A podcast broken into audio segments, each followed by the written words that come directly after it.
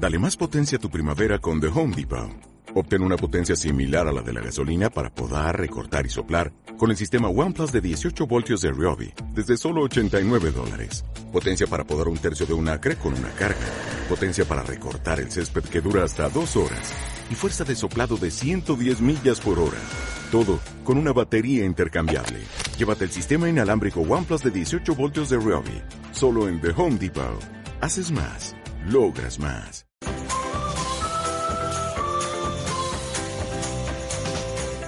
Euskadi Hoy Magazine con Irache Celis.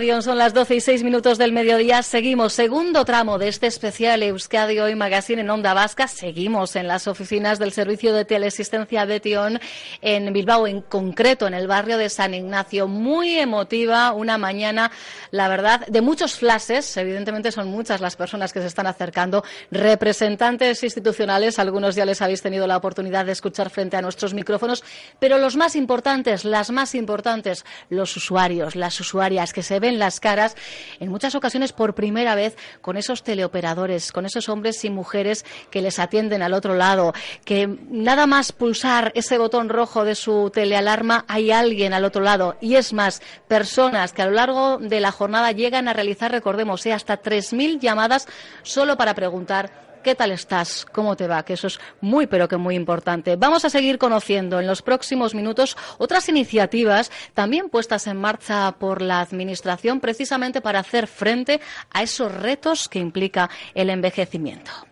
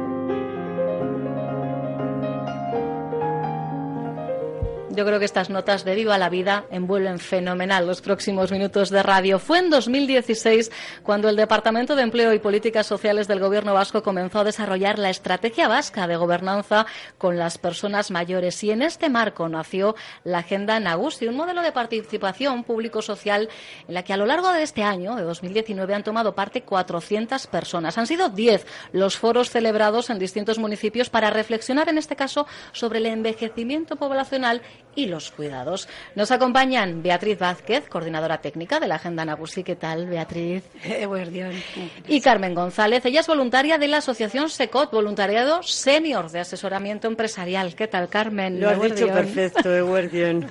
Gracias. Bueno, ha sido un año muy intenso, ¿no, Beatriz, para la Agenda Nagusi? Porque es verdad que hay unos previos, pero el trabajo propiamente dicho ha empezado ya en este 2019. Pues sí, efectivamente. La verdad es que los que hemos vivido desde el inicio, de cuando empezamos entre todos y todas a diseñar, ver el resultado, cuando ya eso se pone realmente en práctica mm. y todas esas personas que se van involucrando y van dándonos su conocimiento y su experiencia, pues la verdad es que es muy satisfactorio. Porque ¿cómo definimos, para quien no conozca, la Agenda Nagusi, el concepto? ¿Qué implica? Mira, Agenda Nagusi es una herramienta, sobre todo para que quienes tienen que tomar las decisiones, es decir, los responsables eh, públicos, las tomen mucho más conectadas con la realidad.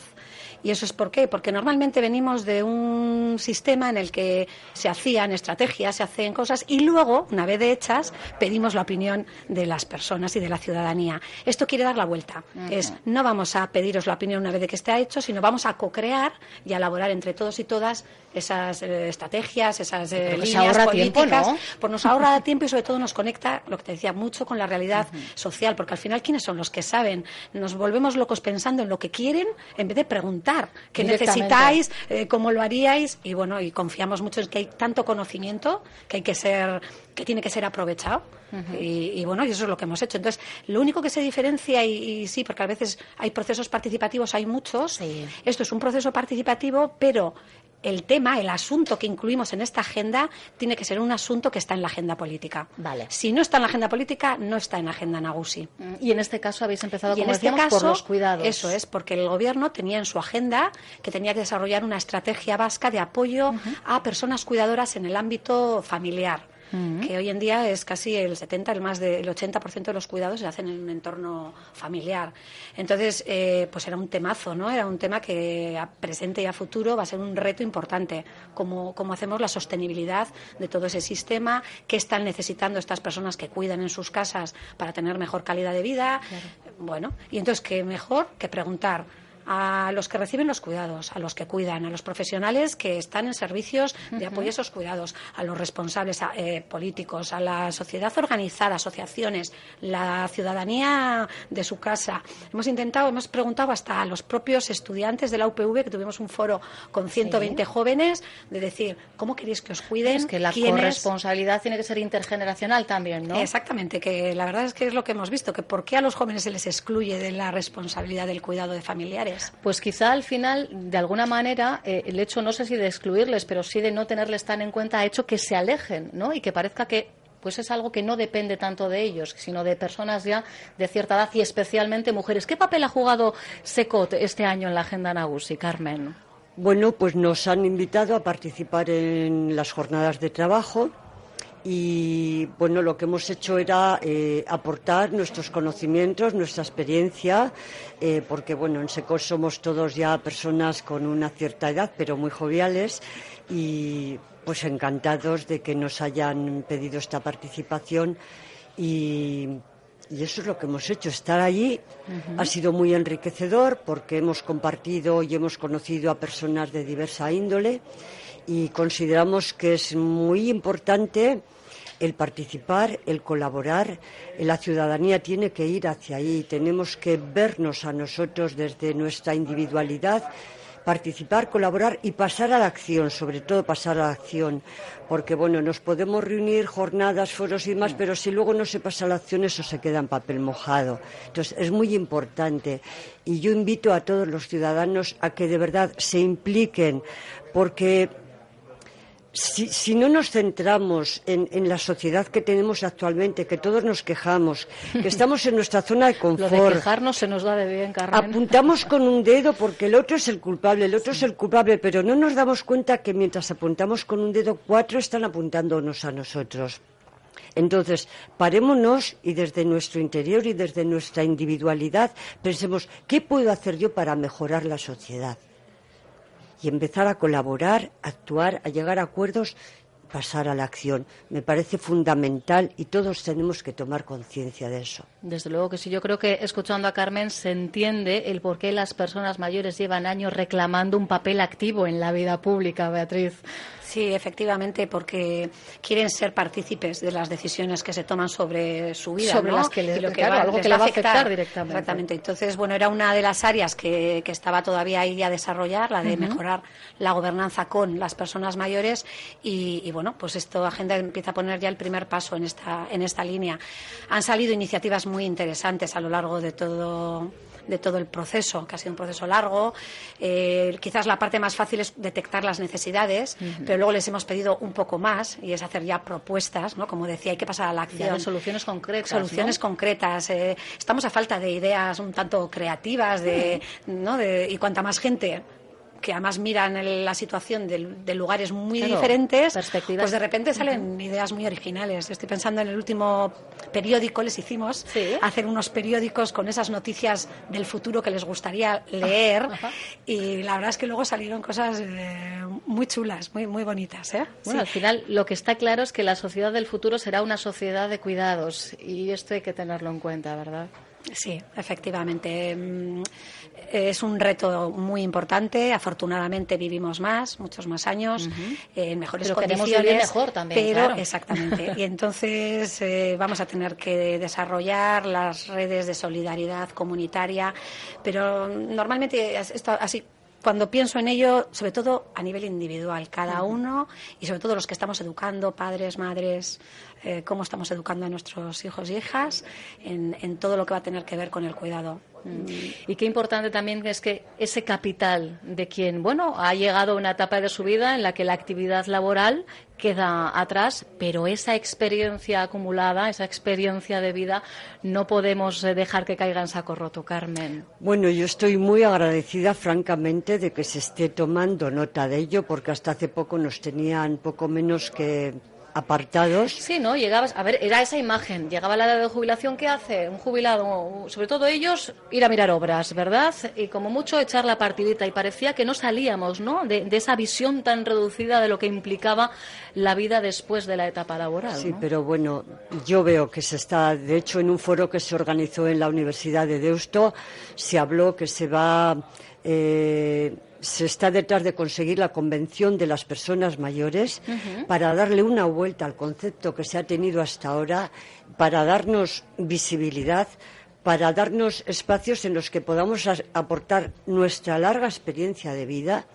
Y ahí desde SECOT, que somos todos jubilados, que estamos apoyando el emprendimiento, pues estamos haciendo, hay unas mentes muy brillantes y estamos haciendo una labor francamente preciosa. Aquí volvemos al concepto intergeneracionalidad, ¿verdad? Porque evidentemente sois vosotros, vosotras quienes estáis ayudando a emprender a esos jóvenes con talento, con creatividad, pero que necesitan, ¿no? De exactamente, exactamente, sí. Bueno, recientemente he estado también en otro tema intergeneracional de una danza contemporánea, que ha habido personas con discapacidad. De hecho, vino un chico con parálisis cerebral en silla de ruedas otras personas con discapacidad eh, mm, eh, con alguna enfermedad mental, sí. Y el resto éramos hombres y mujeres de muy diferentes edades, de diferentes contextos, no nos conocíamos nadie. Lo organizó la fundición y actuamos el día 12 en, el edificio de la UPU en Bilbao Aretoa. Ah, sí, también bailo, o sea.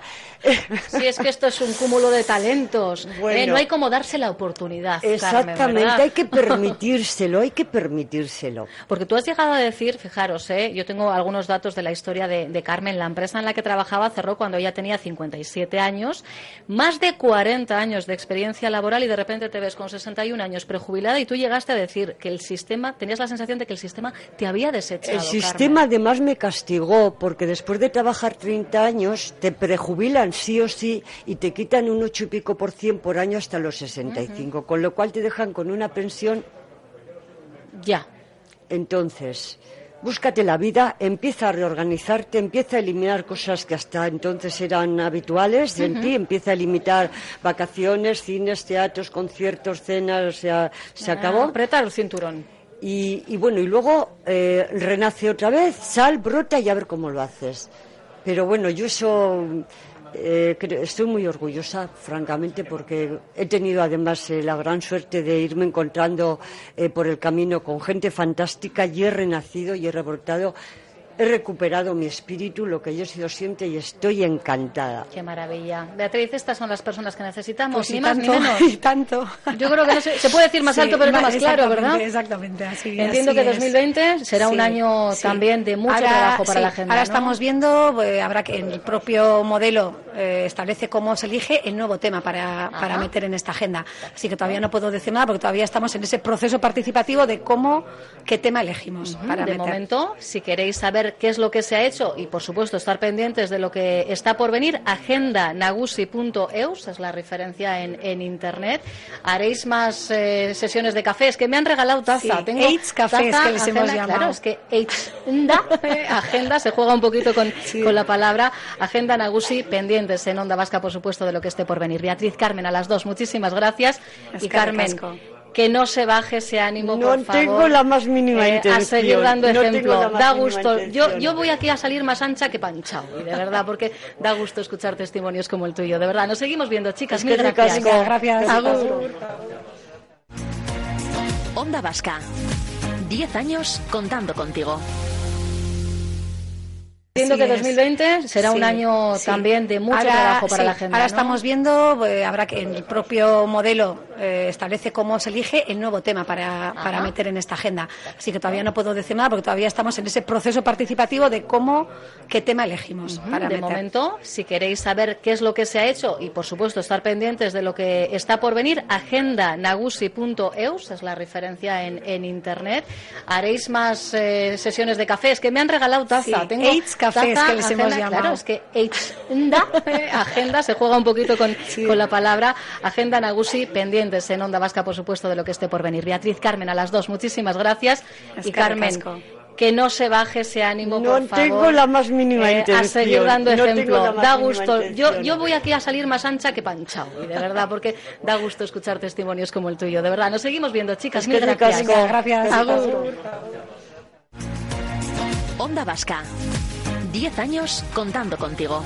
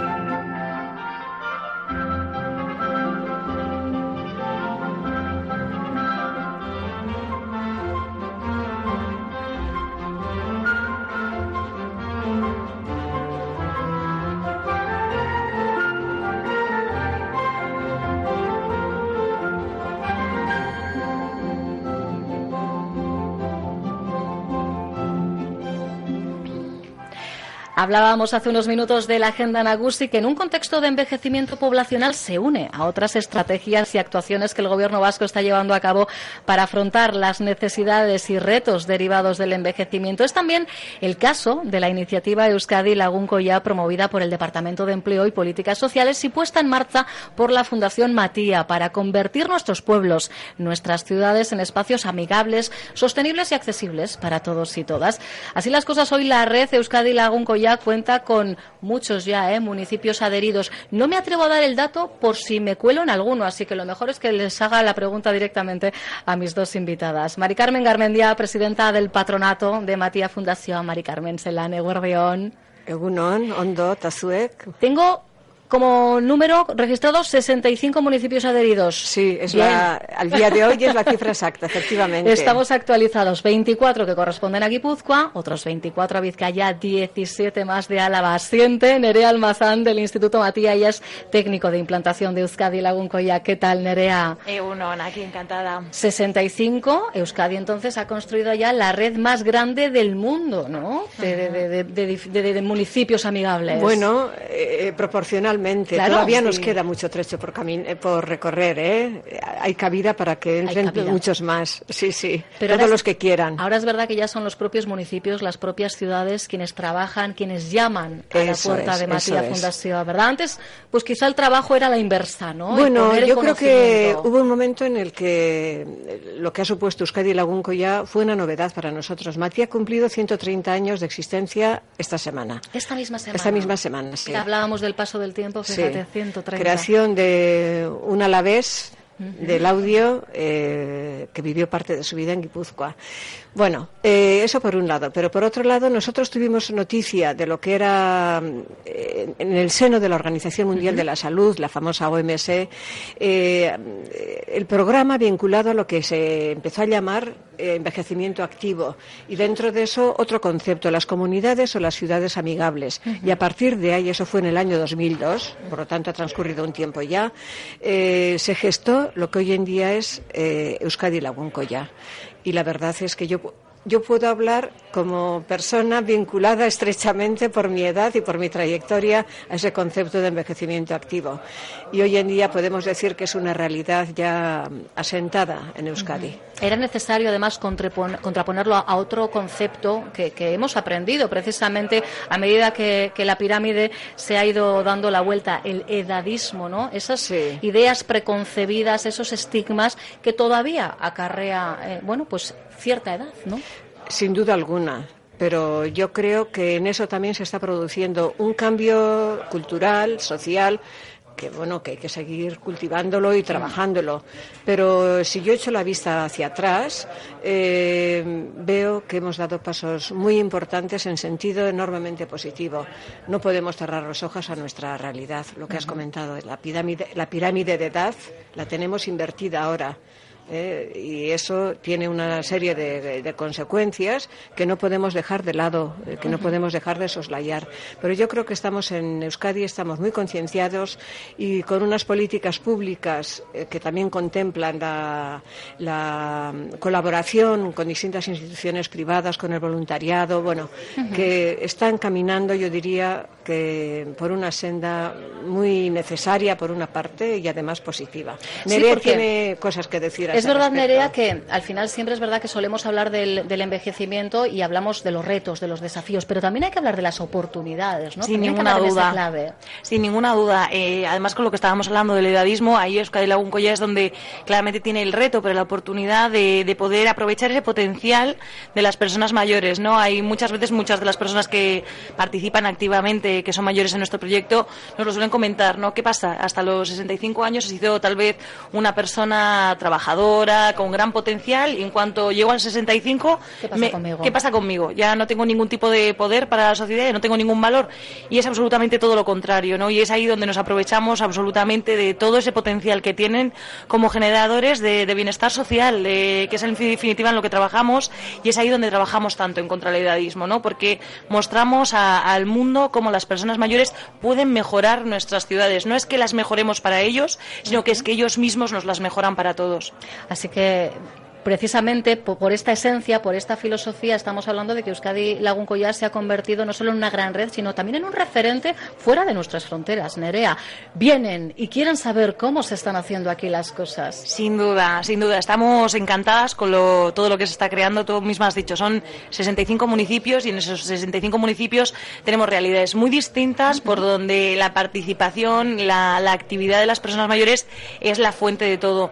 Y aunque la OMS habla de ello, habla de que tiene que ser una iniciativa donde los mayores trabajen activamente, lo que nos encontramos es que aquí hemos creado algo muy nuestro, en donde sin duda la participación es el elemento clave. Nosotros tenemos lo que llamamos el grupo motor, que es en cada una de nuestras localidades, hay un, grupo de mayores activo, que es al final quien dirige, quien gestiona, quien toma las decisiones en, en las iniciativas, y eso es claramente la gran distinción, ¿no? La participación real y profunda de personas mayores en Euskadi. Que esta es la clave, porque es verdad que los municipios, las ciudades, se suman a la red red, pero está ocurriendo, por ejemplo, ahora con Baracaldo, ¿no? Se sumaba en febrero, pero, por ejemplo, ha sido este mes de diciembre cuando han, empezado a tener las primeras reuniones. ¿Para qué? Pues precisamente para buscar personas que formen parte, ¿no? De ese grupo motor. Y a partir de ahí es cuando se puede empezar a andar, ¿no? Eso es. Hemos estado en todos estos meses, no, no creéis que han estado quietas, absolutamente todo lo contrario. Me que no.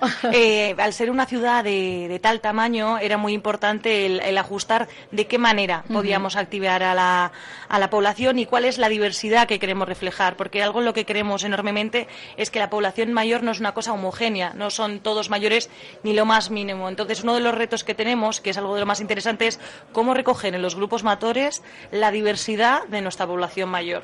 Y ese es lo que han estado trabajando todos estos meses Caldo muy activamente y la verdad que estamos encantadas con todo lo que están haciendo. Claro, al final no se trata solo de figurar en una lista. ¿eh? No, de ninguna de las maneras. Esto tiene que o de poner un sellito en no sé dónde, no. No, no, no, no. Esto tiene que ver mucho con los derechos de las personas, la calidad de vida, la relación intergeneracional, eh, con la vida comunitaria. Eso que tantas veces oímos de Euskadi Bien Común y Eusolana, bueno, eso entronca directamente con lo que es Euskadi Laguncoya. Yo creo que tenemos que estar orgullosos de que tengamos, lo voy a llamar herramienta, ¿eh? de que tengamos esto en nuestras manos, porque de verdad eh, es la fuente de un montón de experiencias humanas, no siempre fáciles, pero enormemente positivas. Y yo creo que además en el trabajo de esos grupos reside en muchas ocasiones la diferencia entre la independencia y la dependencia ¿no? de nuestros mayores. Exacto. Exacto, y es en lo que trabajamos todo el tiempo, ¿no? Nosotras buscamos, lo has explicado muy bien, Mari somos una herramienta, es lo que siempre decimos, asesoramos, acompañamos, pero tienen que tratar de ser lo más autónomos posibles. Al final tratamos de, buscar herramientas para, para la mejora para ellos. Y en este caso, evidentemente, lo comentábamos también cuando hablábamos de la agenda Nagusi, ellos son parte vital eh, de la construcción de esos, vamos a decir así, nuevos cimientos, ¿no? Porque al final se trata de repensar en muchas ocasiones los propios municipios, ¿no? Sin duda alguna, y es que además se está produciendo un cambio en el modo en el que se está afrontando, en, las vida, en la vida municipal, diríamos, en la vida de, las, de, los pueblos, de las ciudades, eh, el modo de afrontar esa etapa que llamamos de la jubilación, ¿eh? o de, eso, como decía Nerea, de pasar de la vida activa a, la de pensionista. Bueno, la vida no se acaba y todo lo contrario. Eh, tenemos en nuestras manos, si la salud nos acompaña, ¿eh? Eh, eso también hay que trabajarlo. Y eso también hay que trabajarlo, sin duda alguna. Yo siempre digo, tenemos que aprender a querernos. Y el aprender a querernos significa, el otro día leía lo que ocurre en esa isla tan famosa japonesa, donde los índices de edad son tan altos, ¿no? Okinawa. ¿Qué es lo que importa? Bueno, pues la actividad física, que a veces es pasear, otras veces es hacer gimnasia, otras veces es hacer yoga, lo que sea los estiramientos, la actividad física, una alimentación sana, la vida en, interacción con los demás, los paseos que te permiten conversar, un café compartido, etcétera. Y ellos hablaban también de la interrelación con la naturaleza. Yo le doy un gran valor a, vivir la naturaleza, a oler, a tocar, a todo eso sentir, me parece sentir. Y luego ellos hablaban o hablan del ikigai, ¿no? Es ese sentido, diríamos, no hablo de religiosidad, que también puede serlo, sino ese sentido espiritual de, la, de esa vida interna, en paz, serenidad, que también se trabaja y se logra. Y que te hace sentir pleno o plena. Eso es, eso es. Entonces, yo creo que se abre una etapa eh, que para muchas personas va a ser una sorpresa enorme, extraordinaria, pero existe esa posibilidad. Eso puede estar al alcance de nuestra mano. Eso es lo importante. Sabemos que existe y ahora hay que trabajar eso ¿eh? por hacerlo posible, Nerea. Pues eh, evidentemente la red seguirá creciendo, serán muchos los grupos motores que, se activen y todos y todas, ¿eh? en un momento dado podemos formar parte de, ellos y, animaríamos, ¿verdad?, a quienes ya conocen la existencia de grupos en sus municipios que tomen parte, ¿no? Que den ese paso al Sin ninguna duda. Y hablo, y hablo con conocimiento de causa, ¿eh? Ahí está. que no se queden solo en las conversaciones de bar de yo me quejo, yo quiero, yo... No. Eso es. La participación activa. Mari Carmen Garmendia, Nerea Almazán, gracias también por este ratito en Onda Vasca. Nos seguimos viendo. Bueno, gracias a vosotros. Gracias a vosotras. Qué ricasco. Onda Vasca. Diez años contando contigo.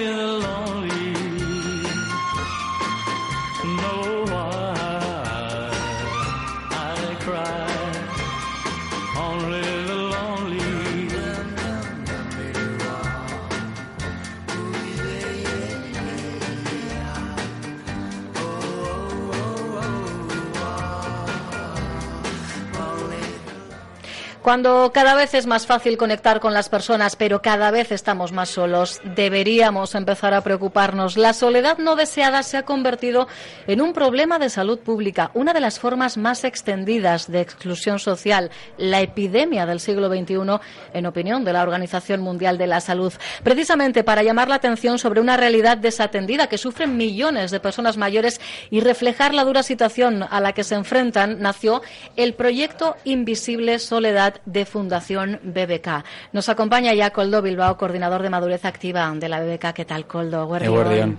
La soledad no deseada, que decíamos, afecta cada vez a más eh, personas, pero parece que solo somos conscientes cuando llega lo peor, ¿no? O cuando en televisión, en radio, en prensa vemos, leemos esas noticias de han localizado el, el cuerpo de una persona que llevaba pues no sabemos el tiempo ¿no? En, en, su domicilio sin que nadie la echase de menos. Eso es, nos damos cuenta, como tú bien has dicho, cuando sale una noticia negativa. Mm. Pero tenemos que tener en cuenta que la soledad no deseada, esa sensación de soledad no deseada, que bien nos marcan de alguna manera los entendidos en el ámbito, eh, puede ocurrir con personas que viven en familia, es decir, personas que viven o que tienen gente en su entorno, pero se siguen sintiendo solas. Entonces, no estamos hablando únicamente de aquellas personas que viven en situación de soledad, sino que se sienten solas, que es un tema bastante más diferente. Pero como tú bien has dicho, eh, se nos pone la piel de la gallina cada vez que una persona muere y o nos de, alguna manera nos dicen que lleva varios días muerto y que nadie se había dado cuenta, ¿no? Pero como tú bien has dicho, ya hay muchos países en Europa que llevan años trabajando para intentar de alguna paliar este, este drama. Y en Euskadi es verdad que en comparación a muchísimos países, muchísimos estados, eh, las estancias, las, las, distancias de alguna manera son cortas y seguramente es más fácil de alguna manera eh, poder evitar estas situaciones. Pero bueno, eh, el trabajo que hacen Caritas, Cruz Roja, eh, Nagusilán llevan años haciendo además este tipo de, de, trabajo nos, nos, demuestra que hay muchísimas personas que están en situación de soledad, muchísimas personas que necesitan ser atendidas.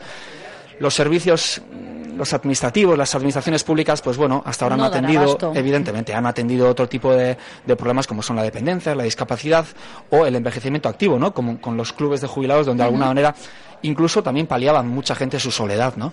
Pero bueno, eh, todos de alguna manera tenemos que empezar a, a dar respuesta a este drama y, y, y, ese era un poco el objetivo de la campaña Invisible Soledad, ¿no? Eh, generar esta eh, sensibilización, esta necesidad de tener que abordar entre departamentos, instituciones y fundaciones como la nuestra y ponernos las pilas, ¿no? Y hablar en clave de prevención, ¿no? Porque hablamos de la muerte en soledad, pero ese es el punto final. Hay que atender ese posible desamparo en un momento dado, ¿no? De personas como Mercedes, que yo creo que ha sido una acción de una potencia tremenda, ¿no? Y, lo habéis, lo, yo creo que lo habéis evidenciado, no sé si os ha cogido incluso por sorpresa lo que ha implicado esa escultura hiperrealista y lo que se ha generado a partir de ese momento, Coldo. Pues sí, eh, evidentemente cada historia es un drama y cada vez que escuchas una historia pues eh, se te pone la, la, piel de gallina. Pero no todas están dispuestas a contarlo, ¿verdad? A, a bueno, a, a, decir cómo se sienten, a Claro, porque mucha, mucha, gente lo lleva por dentro. Yo estoy convencido que incluso en nuestro entorno más cercano tenemos gente que está en situación de soledad pero no nos lo cuenta. Porque no quiere molestar. Esto es muy de, de personas mayores, sobre todo de las mujeres. El, yo no quiero ser una carga, ¿para qué voy a molestar, verdad? Claro, y eso es lo que lleva a que mucha gente esté sufriendo por dentro, ¿no? Horas, horas, días, semanas, meses que no salen que no tienen relación con la gente. La propia Mercedes decía, hay momentos en el que igual tengo una llamada de un sobrino mío a la noche y como llevo todo el día sin poder hablar, ya no me sale, no me salen las palabras. Estamos para que nos hagamos sí, una sí, idea sí. de lo de lo duro que es esta realidad, ¿no? Y bueno, es verdad que hay muchas entidades que están trabajando, que en entidades que he mencionado antes, pero uh -huh. eh, creo que sí es momento y estas campañas lo que sí hacen es eh, traer este tipo de problemas a la agenda de los medios y a la agenda un poco eh, de los comentarios, de las tertulias de, de, de, nuestro día a día. Y creo que sí hemos dado en el clavo. Mm. Ya hace año y medio, viendo un poco de que BBK tenía que empezar a responder a las nuevas necesidades en cuanto a personas mayores, dimos en el clavo. Y llevamos año y pico trabajando con la Universidad de Deusto para seguir investigando en este ámbito y es la Universidad de Deusto también quien nos ha, quien nos ha guiado de alguna manera para uh -huh. ver cuáles son los proyectos que tenemos que eh, apostar, cuáles son las líneas a, a trabajar y como tú bien has dicho, ¿no? Ahí cuando las personas en situación de soledad ya están detectadas, porque primero hay que detectarlas. Ahí están pues las hay- antenas, esas redes, ¿no? eso es, ya hay antenas que están trabajando y hay que ampliar esas antenas para que el voluntariado después acompañe. Pero hay una etapa anterior, la que tú has dicho, la de la prevención. Y no hay una edad donde hay que empezar a prevenir, pero cada uno de nosotros en nuestro día a día podemos hacer mucho para cuando lleguemos a esa situación seamos conscientes de que uno, estamos llegando a esa etapa, porque no es siempre edad, puede ser una situación personal, y dos, cómo de alguna manera prevenir, cómo hacer que cada uno de nosotros pongamos medidas para que en nuestro día a día tengamos relaciones sociales, tengamos relaciones familiares, que esas relaciones de alguna manera sean duraderas. Que hay espacios, por cierto, hay muchos espacios donde se puede trabajar la soledad no deseada, como son los clubes de jubilados, o son los bares, o son es que muchas veces no somos conscientes, peluquerías, otros muchi- muchos espacios donde nuestros mayores acuden para tener una conversación, tener algo que contar, algo que decir, algo, algo que escuchar a, a otras personas que están como, como ellos, ¿no? porque evidentemente disminuyen las redes de apoyo, aumenta el aislamiento y eso es lo que hay que evitar. Y fijaros, hablábamos de, de Mercedes y lo que implicó esa acción fue que familias se pusieran en contacto con vosotros, Coldo, para ofrecerse a compartir su mesa con Mercedes. Y esto os hizo pues dar un paso más dentro de- del proyecto, tratar de conectar a familias con personas que estas Navidades vayan a estar solas. ¿Qué es lo que ha ocurrido? Porque el pasado miércoles, digamos que se cerraban de alguna manera las líneas. Sí, he de decir que a nosotros también nos pilló un poco de sorpresa. La campaña evidentemente ha sido un acierto y no nos esperamos seguramente la repercusión que ha tenido y es en ese momento cuando muchas familias, incluso recuerdo una señora que llamó de Barcelona comentándonos que estaba en disposición de, de ayudar a Mercedes, incluso llegar a Mercedes a Barcelona. Claro, decíamos, hombre, pues igual es un poquito complicado. Pero nos dimos cuenta de que había sí había personas que eh, o que no conocían o que no tenían contacto directo con las entidades que habitualmente trabajan en el ámbito de la soledad y que entendían que podían hacer un pequeño esfuerzo en Navidades, en estos momentos tan especiales, para acompañar a esas personas. Y como tú bien has dicho, eh, este primer eh, intento de, de- de- de- de poner en contacto a, a familias con interés de acoger y personas en, en esa situación de poder eh, estar con alguien Sí. eh, se cerró con unas 50 familias de alguna manera eh, que pues bueno que hemos puesto en contacto estas navidades pero bueno creo que más importante que esto es decir que que ya hay muchísimas entidades y hay mucha gente que está trabajando en el ámbito de la soledad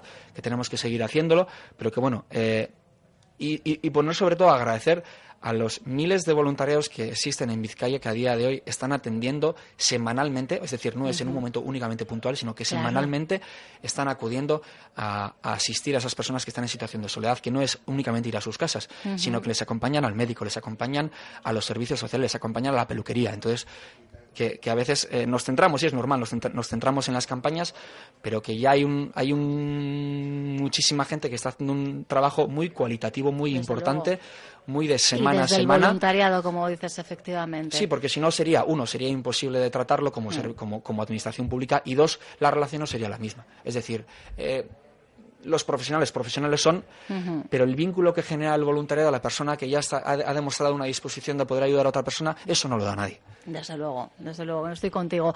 Entiendo que Invisible Soledad seguirá desarrollando a lo largo del eh, próximo año diferentes iniciativas, ¿verdad? No ha sido una cuestión puntual. No, nosotros este año ya hemos invertido más de 400.000 euros en diferentes proyectos de soledad.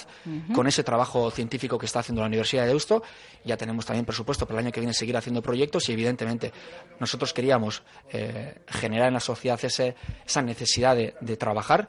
Eh, nosotros ya en marzo vamos a hacer otro, otra jornada tanto para expertos como para la sociedad para que sigamos trabajando y sigamos estando atentos a, este, a esta epidemia, como tú bien has dicho, y, y BBK eh, ha cogido este proyecto de alguna manera con, con muchísimas ganas y con ganas de alguna manera de poder dar esa, ese respaldo, ese apoyo, ese, ese cariño que, que espera tanta gente, ¿no?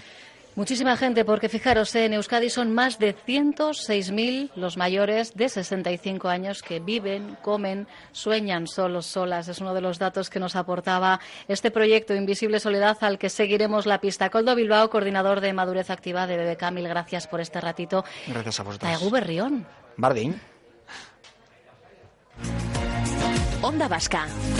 10 años contando contigo.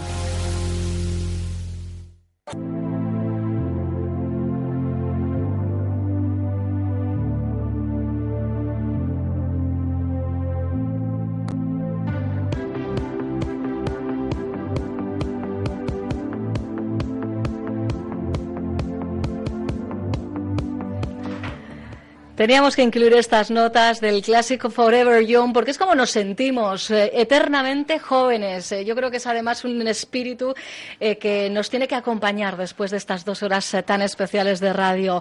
Cerramos, vamos a cerrar esta segunda hora junto a Mariano Lavarrieta, directora de Servicios Sociales del Gobierno Vasco, que se ha escapado del acto que todavía está teniendo lugar con presencia, entre otros, del Lendakari Íñigo Urkullu. ¿Qué tal, Marian? Muy bien, Egunon. Emotivo. Mm, Yo creo que son de esas jornadas de, de- de- de sentimientos a flor de piel, ¿no? Sí, la verdad es que sí, el ver a la gente que ha venido, que es usuaria de- del servicio, lo contenta que está, ver a los trabajadores eh, y, y a los alcaldes, que también es importante que conozcan el servicio y que puedan comprobar cómo la gente de sus municipios está bien atendida, la verdad es que es, un- es una maravilla. Decíamos ya micrófono cerrado y es que estamos en un lugar, podríamos decir que es que Betión es como el niño bonito, la niña Sí. bonita, ¿verdad? La verdad es que es uno de los servicios mejor valorados de los que gestiona el gobierno. Mm. Bueno, no en vano se ha triplicado desde que el gobierno asumió la, la gestión del, del servicio y eso es porque es, es muy importante. Mm, Y lo que nos ha quedado claro también es la importancia de la coordinación interinstitucional. Lo decían Mm. aquí también en estos micrófonos Gorka Hurtaran y, y Juan María Aburto. Eso es clave para el éxito del Claro, servicio. eso es clave para muchas cosas. Además, para poder dar una, aten- una- una respuesta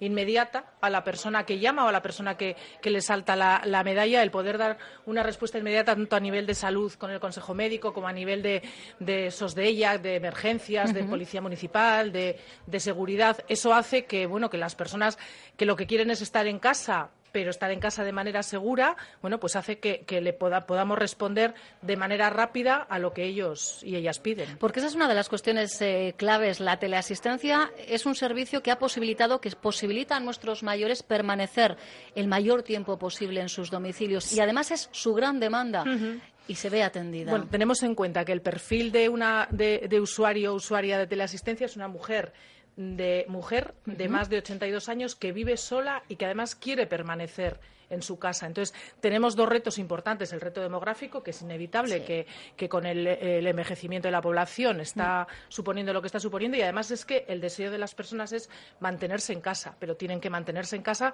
con medidas de seguridad que les permitan tener los apoyos que necesitan Ah, y por el este- bien de ellos y de sus familiares. Exacto, también. porque está esa otra parte que también es cada vez más atendida por el propio servicio Betión. Ya no solo es la persona usuaria, sino todo su entorno, esa red de cuidadores particularmente de cuidadoras Sí, que sí. encuentran en el servicio recursos, información, formación Claro, incluso. lo bueno que tiene el servicio de teleasistencia es que es un servicio a la carta, que no es para todos lo mismo. Una vez de que se estudia a la persona, tanto a nivel, a nivel personal, sus características, como se estudia el hogar en, el que, en el que vive, no es lo mismo vivir en el medio rural que vivir en el centro de la ciudad, como se estudia su historial de caídas o su historial de enfermedades, a partir de ahí, bueno, pues se tiene un nivel de atención que implica una serie de, una serie de.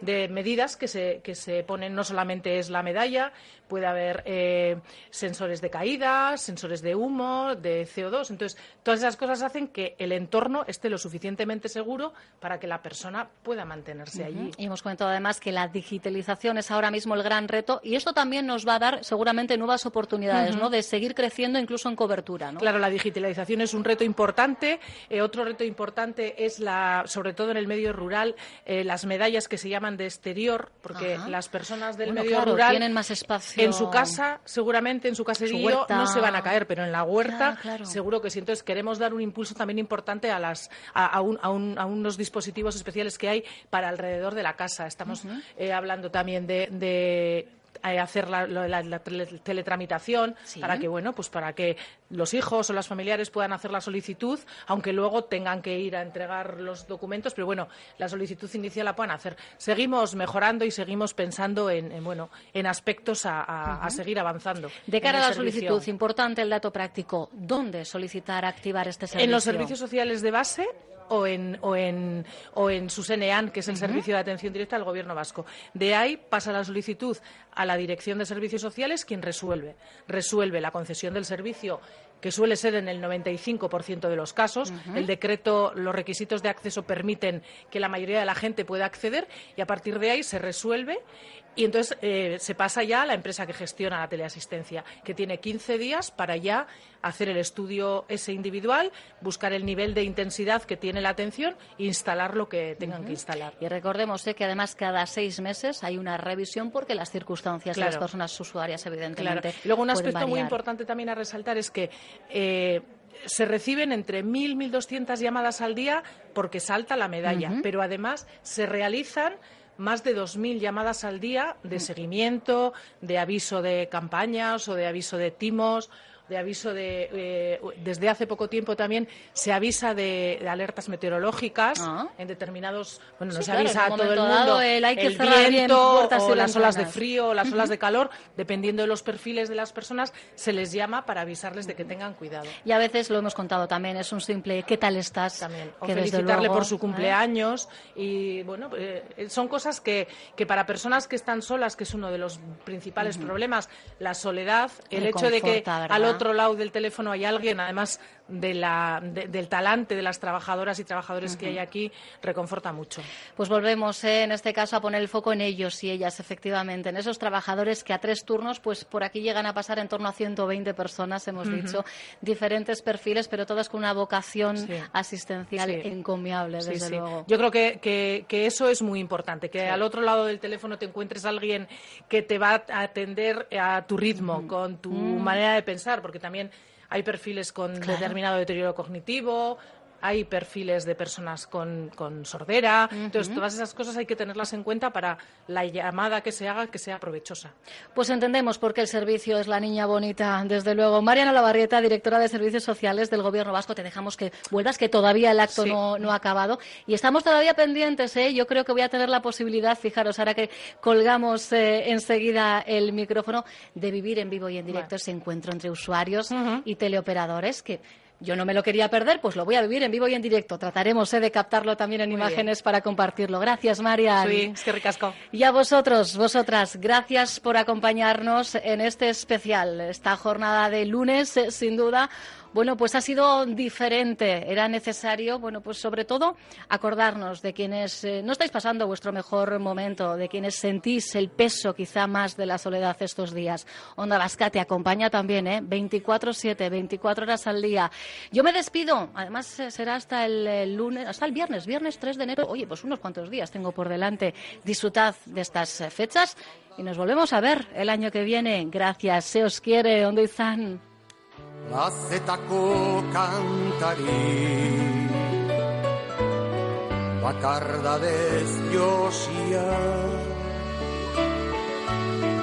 Itzen lioa iruten Bere barnean irauten Oinazez ikasia Ikasia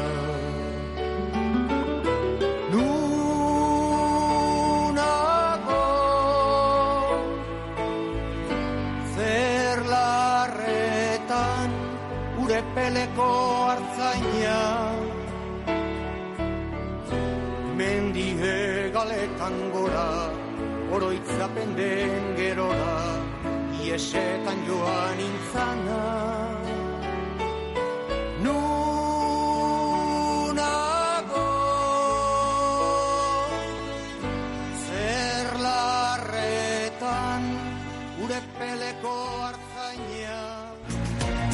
Onda Vasca. Diez años contando contigo.